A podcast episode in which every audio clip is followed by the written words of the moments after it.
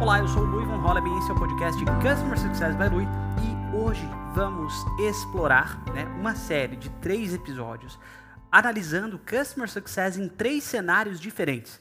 E hoje a gente vai começar com o primeiro cenário, que é quando empresas estruturam Customer Success, quando estão começando na jornada de CS, é o, o setor de Customer Success com uma só pessoa. Ou seja, estou falando aqui do primeiro CSM, da primeira pessoa a trilhar o caminho de CS, a tentar criar processos, iniciar essa estratégia de Customer Success dentro da empresa.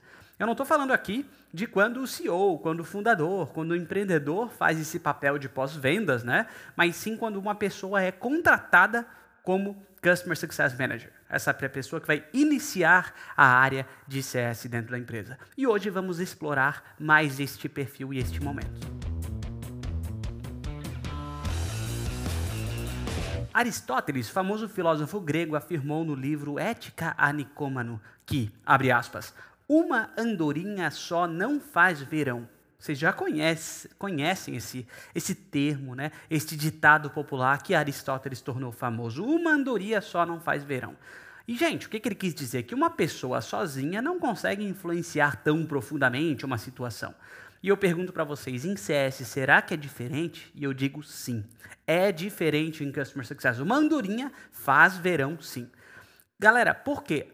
O time de CS normalmente começa com essa uma pessoa. O primeiro time de CS, às vezes, quando o empreendedor, como eu falei, passa o bastão para uma primeira pessoa de CS contratada, e é para ele focar em outras atividades, ou de repente uma pessoa que vai inaugurar essa metodologia ali dentro da empresa ao longo do caminho. Até muitas startups, no começo da sua vida, elas fazem um pitch para investidores, aceleradoras, é, fundos de seed, etc., pre-seed, já falando, nossa, nós pretendemos ter um time de Customer Success. Nós vamos ter uma máquina de Customer Success. A nossa ideia é ter um CS aqui é, escalável para a gente conseguir atingir este, este e este objetivo. Isso já conta a favor na hora de discursar sobre a startup para diferentes fundos ao longo do caminho.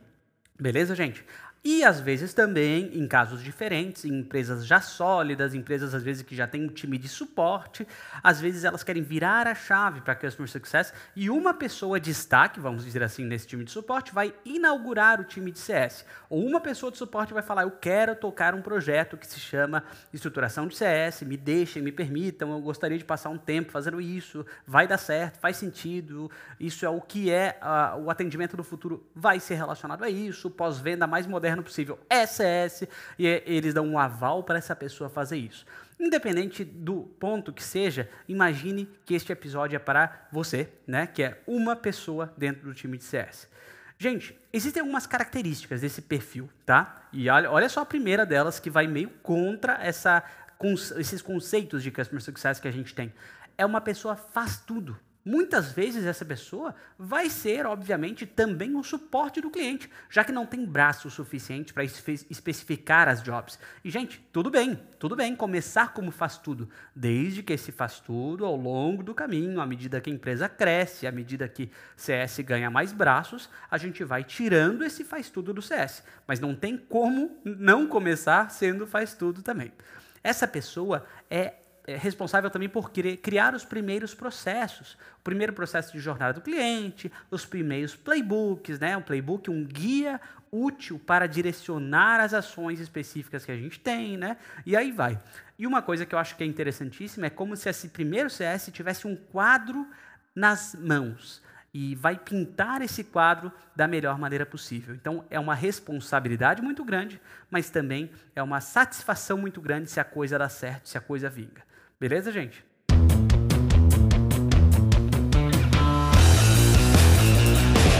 Dentro do primeiro CSM, no quesito pessoas, a gente não tem muito o que falar sobre pessoas, porque só tem uma pessoa que é você mesmo no time, né?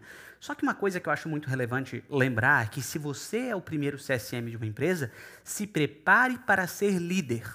Ah, Lui, mas eu nem sei quando é que eu vou contratar alguém, eles nem deram é, é, assim um calendário, um cronograma, eu não sei quando é que o time vai crescer. E se o time vai crescer esse ano, a gente está tendo layoffs em startups diferentes, eu não sei se a coisa vai acontecer. Não importa. Estude liderança. Converse com pessoas, líderes que você admira. Vai sair para tomar um cafezinho, para almoçar, pode ser pessoas da empresa, pessoas de fora, né? Entenda como é que é liderar, quais aspectos positivos dessas lideranças, como é que eles fazem reuniões de one-on-one, quais os rituais de time, que coisas elas recomendariam para um, novo líder, que livros elas recomendariam, que obras, que conceitos ao longo do caminho, né?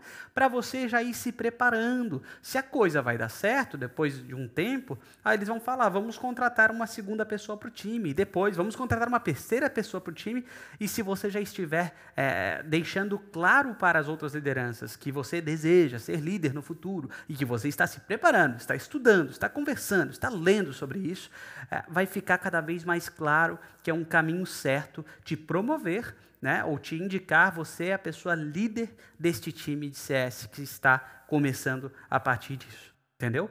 Então, deixe isso muito claro, estude liderança ao longo do caminho. Tem muito curso bom, muito livro bom. Eu trago três livros aqui só para recomendar se você está neste nível, nessa ideia né, de liderança. Primeiro, Os Cinco Níveis de Liderança, de John Maxwell um framework que é a base de tudo que eu, Lui, penso e aprendi sobre liderança na vida. O outro, Líderes se servem por último, de Simon Sinek, uma lição sobre humildade, serviço e do verdadeiro propósito de um líder. E o último, Responsabilidade Extrema, como os Navy SEALs lideram e vencem, de Joko Willick e Leif Babin. Ótimas lições de liderança e rituais de responsabilidade num mundo que precisa de mais maturidade. Gente, então seja uma pessoa que se prepara para esta liderança em si. Segundo ponto, vamos entrar na questão de processos.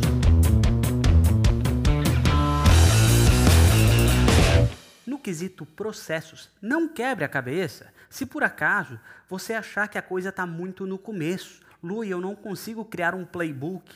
Lu, eu não sei se a jornada do cliente faz sentido porque a gente está tendo os primeiros clientes agora. Lu, e os nossos clientes eles são enterprise, a gente só tem três clientes aqui. Vale a pena eu criar uns processos de criar um playbook completo? Não ainda. Se você ainda não tem essa complexidade, a questão do volume, a questão de uma jornada que poderia apoiar esses clientes ao longo do caminho, às vezes dá para esperar um pouquinho para criar esses primeiros processos. Eu, Lui, mesmo sabendo que a jornada do cliente que eu estou montando, quando a startup está muito no início, essa jornada vai mudar, que é, é uma versão 1, mas vai vir a, a versão 2 mês que vem, porque vão mudar coisas que eu já sei. Eu gosto mesmo assim de tentar criar esses processos para começar a plantar essa árvore né, de processos, de padronização, né, de playbookização, como eu brinco, né, ao longo do caminho. Mas sabendo que a versão 1 vai vir a versão 2, depois vai vir a versão 3 e a coisa vai mudar muito rapidamente, né, que é o mais normal. Então, é, cuidado com esse ponto, não se prenda muito. Qual é o maior erro que alguém pode cometer sendo um primeiro CS, né, sem ter um time tão grande ainda? É criar playbooks achando, cara, eu vou criar a bíblia de Customer Success aqui da empresa. Cara, você nem sabe, às vezes, qual é o ICP, o Ideal Customer Profile, ou a tua startup nem chegou no Product Market Fit, ela nem sabe se tem fit, se tem encaixe com o mercado, com este produto atual, ou se vocês vão pivotar, vão mudar de ideia, né? Faz parte, né? Especialmente se a gente está falando de uma empresa que ainda está iniciando, está em early stage. Então, eu gosto de construir playbook processos, mas eu não me apego a ponto de passar muito tempo fazendo isso, sabendo que as coisas mudam e mudam e mudam muito rápido, certo? Então, em processos, essa seria a minha dica principal.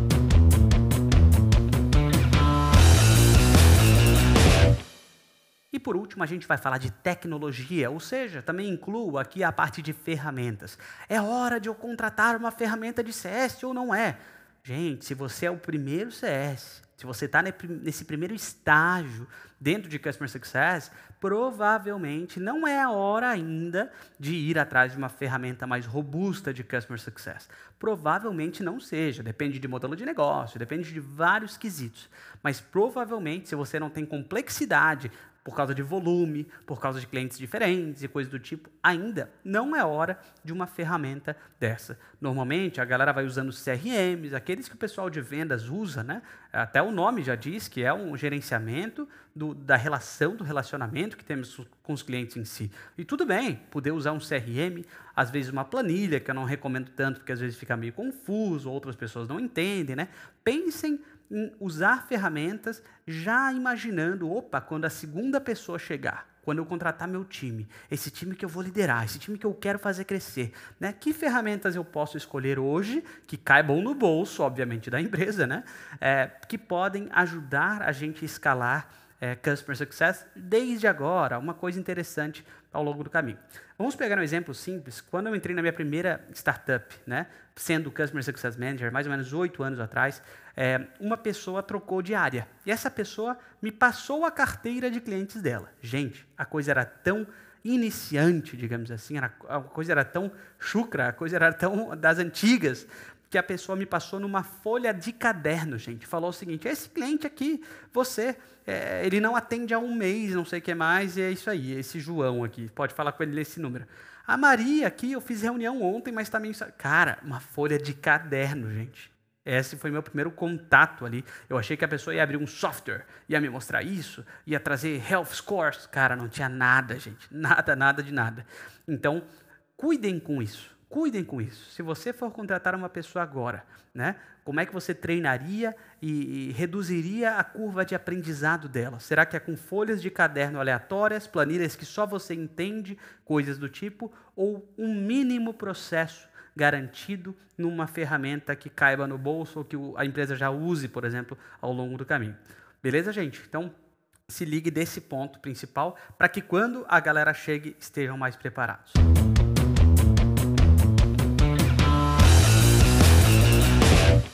Perfeito, gente. Então, se você é hoje em dia essa pessoa que é a primeira CSM da empresa e tem esses desafios, ou se você é uma pessoa que já passou por isso, putz, Lui, passei por isso há anos atrás, foi fantástico, uma experiência ímpar, conte para mim e até para os fãs, para os ouvintes deste podcast CS by Lui, um pouco mais sobre os seus desafios. Como é que foi? Eu quero saber, realmente, tenho um interesse de estudar esses cenários diferentes ao longo do caminho.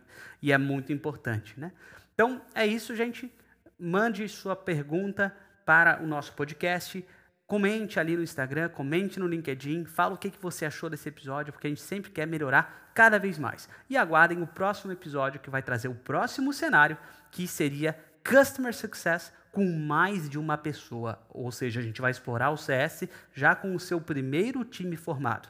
Até o próximo episódio e um grande abraço. Sucesso para você e para os seus clientes.